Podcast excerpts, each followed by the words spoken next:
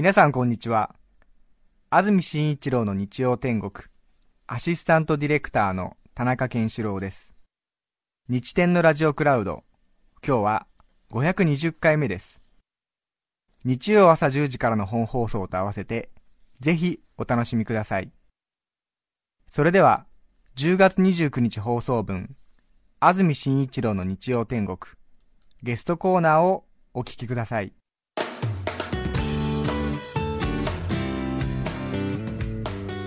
それでは今日のゲストですパイロンマニア三土達夫さんですおはようございますおはようございます。よよろしくお願いしよろましすくお願いします。漢数字の三に土で三土さんっていうそうなんです。珍しいですよね。本名です巧妙です。ああそうですかええ三土さんはい1976年昭和51年生まれ41歳茨城県つくば市のご出身ですはい。プログラマーの傍ら趣味の街歩き好きが高じ街で見かけたものに関するネット記事の執筆を始めます特に工事現場や駐車場で使われるパイロンに注目日々街角のパイロンを探し歩き研究されていらっしゃいます、パイロンの研究家はあんまりいないでしょうね そうですね。あんまりいないと思いますね。これまでにいらっしゃいました知り合いでああのですね、やっぱり僕の周り、ちょっと、ああの、変わった方もいらっしゃいまして、ええ何人かいますね。あ、そうですか、パイロン、あれですよ工事現場にあるあの赤い三角のそうですね。普通三角コーンと言われる三角やつですね。コーン、はい。ええパイロンってのはどういう意味なんですか、パイロンっていうのは、昔のエジプトの建築とかのですね、門っていう意味なんですけど、はいまあ、そこから柱とかええ塔みたいな意味があって、はいで、今ではこの三角コーンのこともパイロンと呼ばれるようになってるんですね。あとはコーンとかうんカラーコーン、カラーコーンとも呼ばれます言われますね、へーうん呼び方の種類はどれが正しいんですか、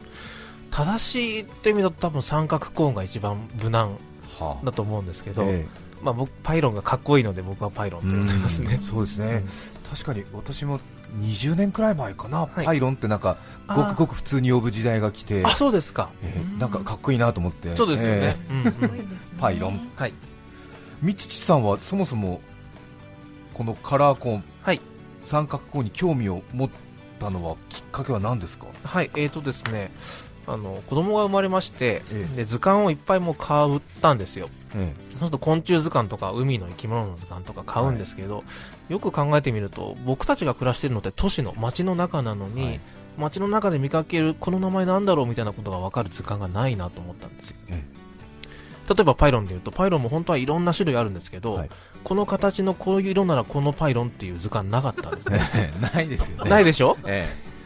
そんなでもアジア像とアフリカ像と違いとか普段役に立たないじゃないですか、そうですね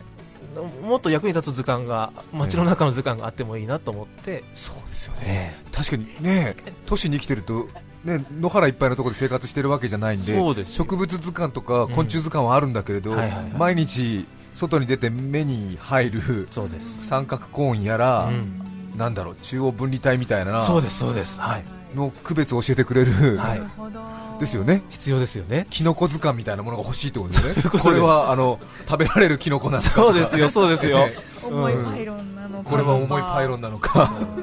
全くですそうですか確かにそうですね実際にパイロンは何本もお持ちなんですか、えっ、と2本だけ持ってます2本持って、はい、これがそうですか、今日お持ちいただいた 実はですねスタジオに持ってきましたテーブルに今二種類え忘れ偉いですね、 すごいでしょこれ完全にスタジオが工事中 の時ですよね。そうですよね立ち入り禁止ですよね、へー大きいですねうんはいここに置くとやっぱりテーブルの上に三角コーンを置くと、三角コーンの造形の美しさと、あーやっぱりなんか、うん、インパクトが強いですね。そうです思ったより大きいですよねこう目の高さで見るとね、えはあ7 0ンチくらいですね70センチくらい、うんはいえっ、と説明しましょうかはいえっ、と一つはカラーコーン、これ一般名称としてカラーコーンって呼んじゃう人も多いんですけど、ええ実は登録商標でしてはいセフテックっていうところが取った商品名ですねセフテックというメーカーが作っているものがカラーコーンカラーコーン商品名です商ね品名はい、へでこれか軽くてえ普通の、まあ、運動会とかで学校で使ったりえ事務所の1階の駐車場に置いたりとかえはい一般に使われるものなるほどでもう一つ、えー、とこのユニコーンというものを持ってきましたはいこれは重くてそんでその代わりこう持つとわかるんですけどえすごい重いんですよえあ重いですね重くて柔らかいはいだから工事現場とかで間違ってこうダンプとかに踏まれてもえ割れ割れずにまた元に戻るみたいなはあしっかりした性質があるんですよねじゃあ値段的にはこっちのユニコーンの方が、はいこっち高いですね10倍くらい高いですあそんなに違うんですか、うんは重い方は反射板ついているのはこれははいもともとなんですあか、これは夜間に車のライトであ、しあの危険を知らせるものなんですけどこれがついてないと実は1500円安かったりするんですよねへえ そうなんですよ確かにでも値段聞いてみるとこっちのカラーコーンの方の赤のくすみが確かに安っぽい、うんこっちの値段が10倍するユニコーンの赤のやっぱ輝きはいい光沢がある確ね、かにね高めなあた感じし新しいってだけじゃないですよねうんうんそそうですねあの新しいっていうのも実は重要でしてはああの日にさらされさらされるとどんどん色あせていくんですよええなのでパイロンは新しいものほど鮮やかなんですそうですかこのカラーコーンとユニコーンをパッと見た時に区別する方法は何かありますかありますあのですね多分ほとんどの方が気づいてないと思うんですけども、はいパイロンは一番下にこう円形の台がありまして、はいそこが1段なのがカラーコーうンん2段みたいになってるのがユニコーンなんで すよ確かに 初ですねこれ気づかないと思いま気づすかないよですね普通の人はでもインドさんの耳よりこっちの方が、そうでしょむしろ注目すべきとこだったねそうで都す市ね生活においてはね、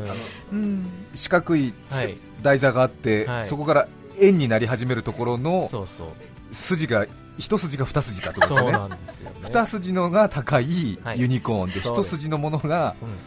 まあ、廉価版のものということそうでですすねねお求めやすい方ですねすごい、うん、一コブラクダ二コブラクダ的な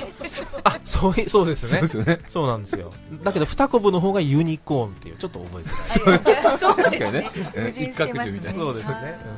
これす二筋なのは理由があるんですかうんえーとですねこれは推測なんですけうど、二筋にすることによってプラスチックの原料代を少なくしつつ丈夫にしてるんじゃないかとなかるほどいや勝手に僕たちファンが推測してるだけの話なんですけどあとちょっと二筋にすると根元で少しこう折り折れやすくなんですかこう屈折しやすくなるんじゃないでしょうかね、うん僕も今話しながら そう思いましたそっちの方が多分正解ですよねそうですか折れやすいですよ確ねあそうですかストローの、ね、そうですよね曲がるところ曲ががるところみたいなねええあの吸収できますね衝撃がね、はいえええ三井さん今話しながら気づいて るそうそうそうあーよくありますねそれそういうことよくありまはすいよくありますええもともとはこれは誰のアイデアでできたものなんでしょうあか、あなるほどえええーとですねいいくつか実は説がありまして、ええアメリカ生まれなのは確かなんですね、はいでえー1914年にもともと石のコンクリートのパイロンがあったっていう説もあるんですけど、へえちょっと裏付ける資料がなくて、はいえー特許が確実に存在しているのは1941年にロサンゼルスのあの道路局の職員さんがえ道にペイントをこうか描くとえはいうん多分駐車場の新しい区画とか、でそこ塗りたてのところに一時的に車が来てほしくない時に、あの以前はこう重い木の組んだやつとかを持ってきてたんですけど、それ大変だっていうので、えより簡便なものを発明したとえ言われてるみたいですねそれで順次日本にも入ってきてはい普及するとそうですねいううことですねんいやーあんまり注目したことなかったのでびっくりです そうですよ何ねから質問していいや多ら分初めっていうぐらいですよねほとんど、ええそうですねうんあるあるなくらいですよねカラーコーンとユニコーンの違いでも覚えることによって全然見方変わりますね本当ですね一変しますねうんええはいさて今日は三土達夫さんにこのテーマでお話しいただきます見方が変わるパイロンの味わい方まずは一気に紹介します見方が変わるパイロンの味わい方その1使命を感じるその2想像を超えるその3生と死を見つめる以上の3つです1つ目は使命を感じるはいですけれども、うん何の使命を感じるといいんでしょうまずパイロンっていうのはなんとなくそこにいるいるわけではなくて、はい必ず役割があってそこにいるわけですね、はいそうすると、まあ、極端な言い方はちょっと使命を帯びているとか、えでなんでそこにいるのかな何してんのかなっていうこのことを考えながら見ると味わいが生まれてくるえはということなんですよで例えば、まあ、この前見かけたものなんですけど、ままあ、パイロンって例えば工事中の脇にあればあ工事現場を守っているんだなっていうのが分かりやすいんですけど、あの一見するとえ特に何も守ってない ように見えるぞっていうのがあるん ですよありますねななんでこの人ここにいるのかなっていう ちょっとそうですよねそうですよね窓際族パイロン的そうなそそうのそうでしょそれなんですけどよく考えるとやっぱり理由があるんですはあでえーこの前あったのは本当に道の真ん中にポツンと2本だけ立ってるんですえでよくそのパイロンをつなぐバーみたいなのもなくて、えももう簡単に移動できちゃうようなもんなんですけど、よく見るとその下にですねあの消火栓えはいがあるんですね、ええあの東京の場合の話なんですけど、うん消火栓が地下にはいありまして蓋を開けていざという時消火するなるほど、ところがそれって気づかれにくいので、うん車が停車しちゃうんですよなるほねですねでそれがないようにパイロン君が普段から24時間守ってく見れる張ってどなるほど見張ってここ来んなよってはあじゃあ普段何のためのパイロンかわからないんだけれども、うんしっかり観察するとそうここにそうそ消火栓がある からうそうそう上に車止めるなよっていうことなんだっていうそのうがなの気づくわけです自ね分の理解が足りないだけで、はい絶対何かの役割があって働いてるっていうはあらありがとうと思いまし休またずねねあそうですか、はい本当はにい意味のないパイロンってのはうんありませんか、うんあります ありますけどそれはね、ええ本当はありますよ、えまあ、でも大体は考えればえうん役割があると、そうですね、うん確かに言われてみるとここになくてもいいのにって思うんですけどちゃんと観察すると、うん普段自分が気づいてないだけのはい大事な事実が隠されてるかもしれないとはい、はあともう一つ見つけたんですけど、えあの東京の上野公園に忍ばず池っていうのがあってはいそこにボート乗り場があるんですね、えでボートの乗り場の入り口の脇にやっぱりパイロンが2本はい立っててえそれはちゃんとコーンバーっていうその棒でつながれてるんですよ、何かを絶対守ってるように見えるんですけどえ、よく見るとその後ろにあるのは看板だけなんですよはい植え込みと看板だけなんですよ、絶対植え込み守る必要ないじゃないですか、うんでこれは本当に働いてないのかなと思ったんですけど、あの後日夜に行ったら分かったんですけど、はいあのボート乗り場って夜になると、うん入るのはダメだけど出るのはいいよみたいな中途半端な時間帯があってえそういう時にこう一日一時的にその入り口だけをえ防防ぎたいみたいななるほどことがあったりするわけですえよ、そういう時にパイロンをこうズズズズズと移動させるだからその昼間見たパイロン実は夜働くために休んでる姿だったんですよなるほどうんじゃあ休憩中パイロン休憩中 ええで夜活躍するための休憩中なんだっていう、そ うですね待機中あー待機中、んああなるほどなるほどだからサボってるように見えても、ええいや実はそれは、うんミッションがあるええ衣装が登板を待ってるリリーフエースみたいないいですよね、うんええ昼間のパパ光ってるみたいな、そうそういう、えそういうことですよ ね、えいろいろな見方がありますはい色は赤ばっかりではないんですよね、そうですね工事現場だとやっぱ赤が多いんですけど、ええマンションの1階とかはい駐車場とかそういう普通の商業施設とかだと赤どきつすぎるので、え白黄色はい青え緑とかですねそうですねちょっとカラフルな色が使われる確か確かにあとは透明のパイロンもはいあれと聞いたんだ、へーそうなんですよよくご存知で、えあの最近出てきてるんですけどあの昔あのマラソン大会ボストンのマラソン大会で、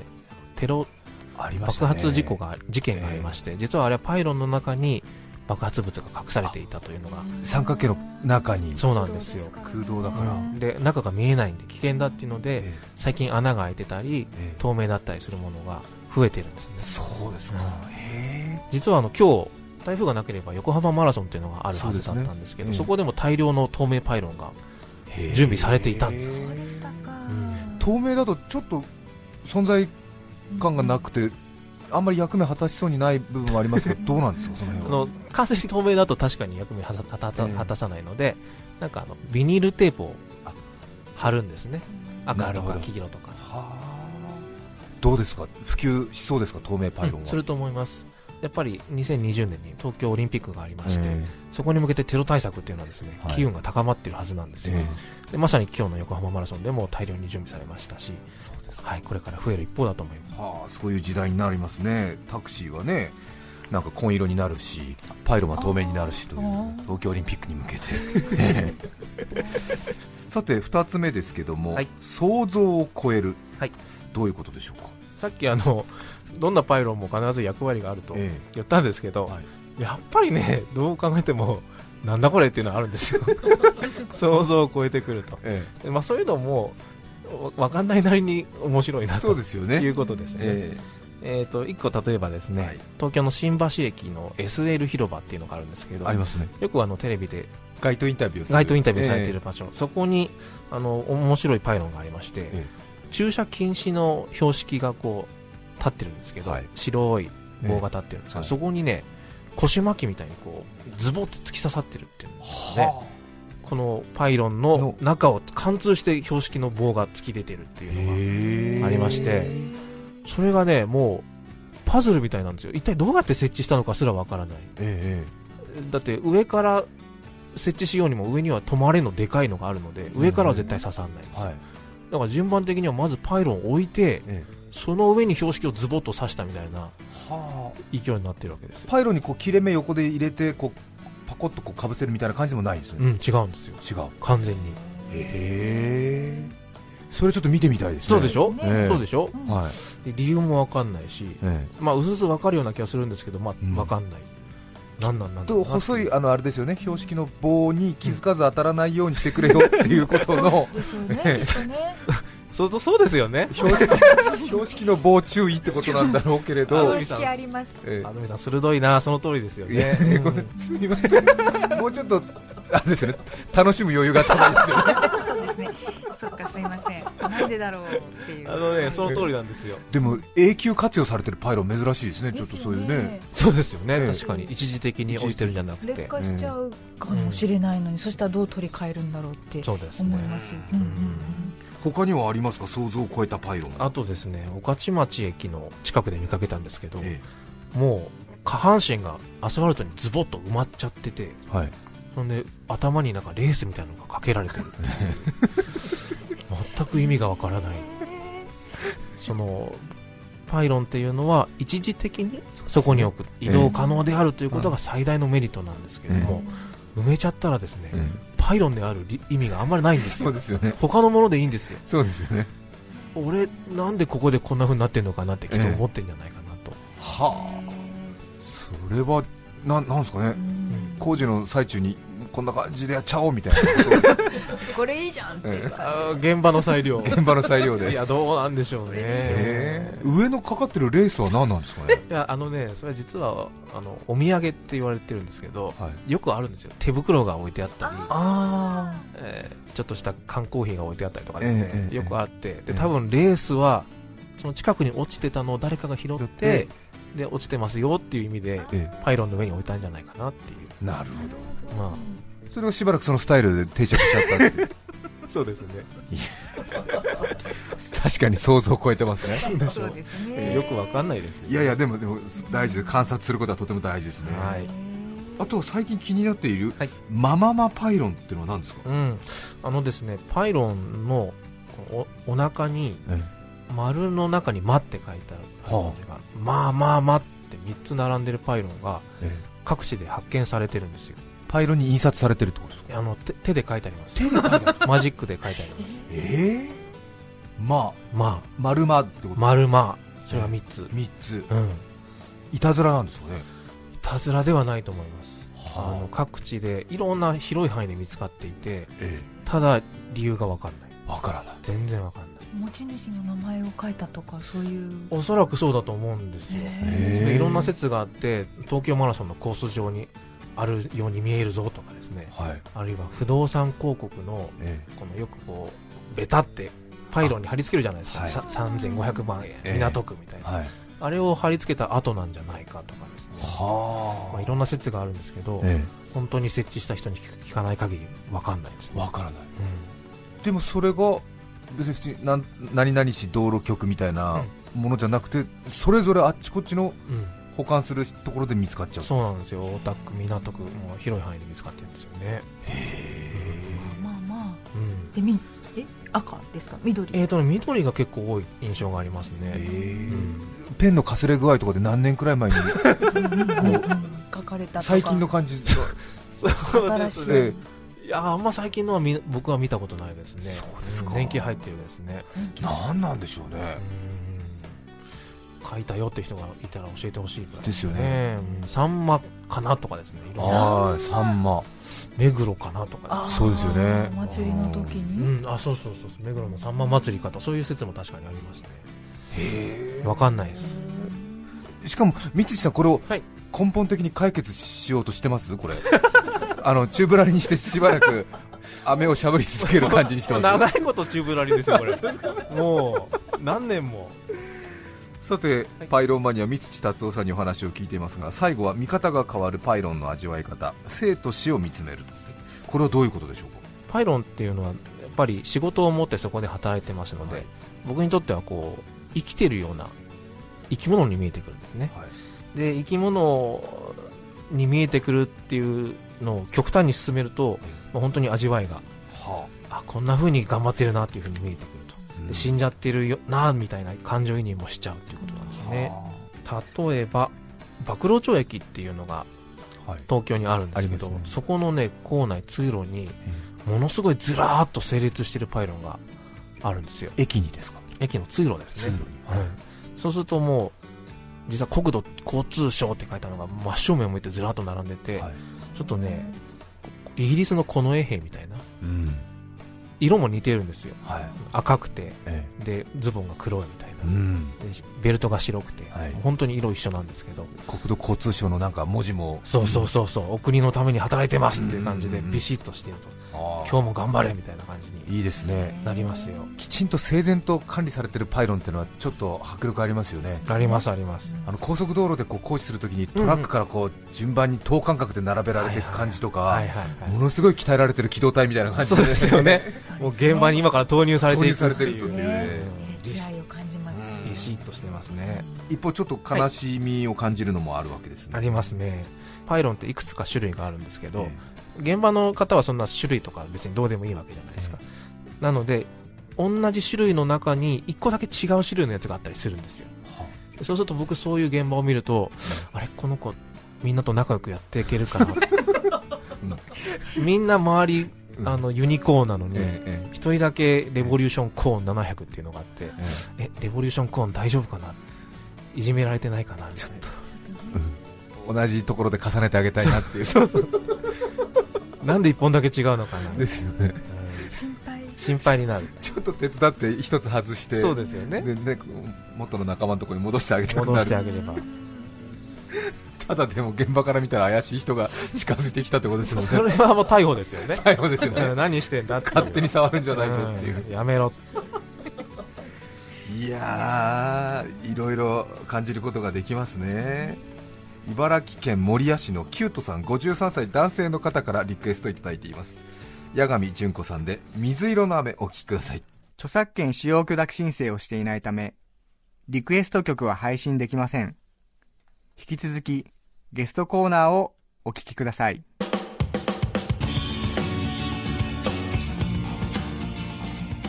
茨城県守谷市キュートさんからのリクエスト八神純子さん水色の雨お聴きいただきました改めまして今日ゲストにお迎えしていますのはパイロンマニアの三土達夫さんです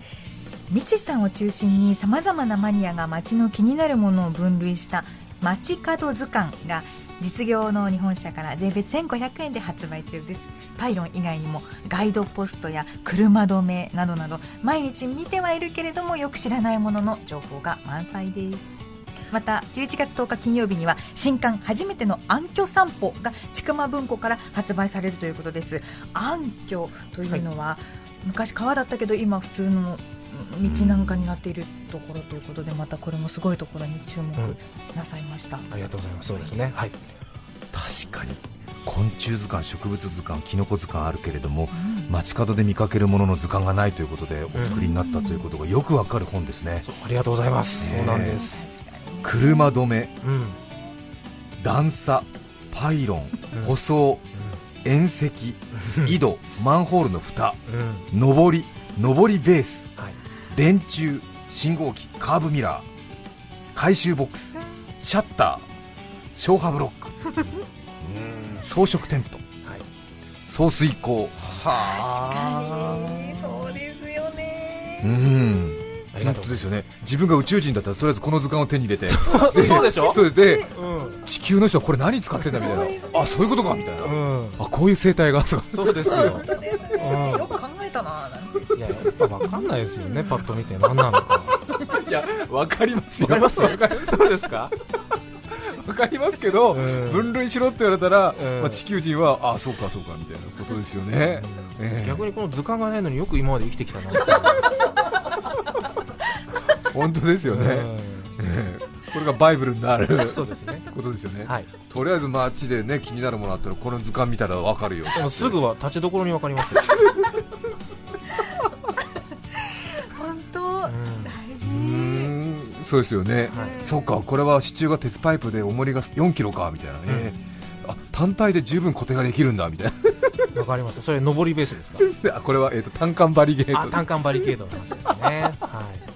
あとは質問来てますけれども、香川県綾川町の万作月田さん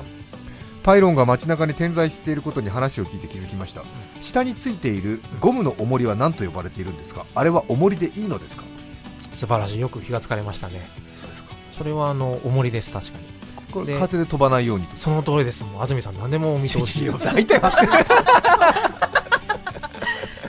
ええっとパイロン軽いんですけど、い大体普通のものは。えでゴムの重り大体2キロです。えはいでこれを下に置くことによって重心が低く安定してなるほ風で飛ばされない。コーンウェイトっていう商品名があって、うはい、僕はそう呼んでますね。どなるほどはこれちなみにいくらするんですかこれねあの安いものは500円くらいで売ってます。 500円はい。でこの立派なユニコーンだとこれ5000円くらい。 5000円くらいはい。いやーなんか欲しくなっちゃうな置く場所ないですよ。そうなんですよねあとは最近、はい静岡県で富士コーンっていうのはがい。あったり、はい、富士山コーンとかですね、ええあとパパンダのパイロンがあったりとか、はキャラクターものがやっぱり増えてますね、あ、そうですうね、ん、あと大阪の方でデザインパイロンっていう会社がありまして、えそこはあのシートをかぶせるんですよ、印刷済みのシートをかぶせることによって、オリジナルのデザインが載せられたりとかですえね、いろいろあるんですね、ちょっとじゃあ透明になったり、デザインものができたりと、これから少し時代が進みそうですねその通りです、ええはい、今日はゲストにパイロンマニア三土達夫さんをお迎えしましたどうもありがとうございましたありがとうございあまりしがたとう。ございました10月29日放送分安住紳一郎の日曜天国ゲストコーナーをお聞きいただきましたそれでは今日はこの辺で失礼します安住紳一郎の日曜天国広辞苑が10年ぶりに改訂スマホコスプレノリノリアプリがっつり加齢臭上から目線など約1万語が追加されますお聞きの放送はスマホのアプリでがっつり聞いてよと上から目線でお知らせ TBS ラジオです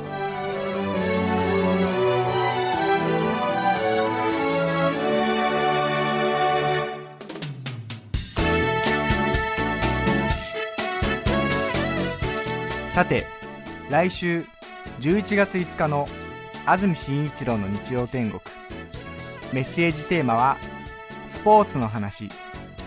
ゲストは CM ソングの女王峰母さんですそれでは来週も日曜朝10時 TBS ラジオでお会いしましょうさようなら安住紳一郎の TBS ラジオクラウド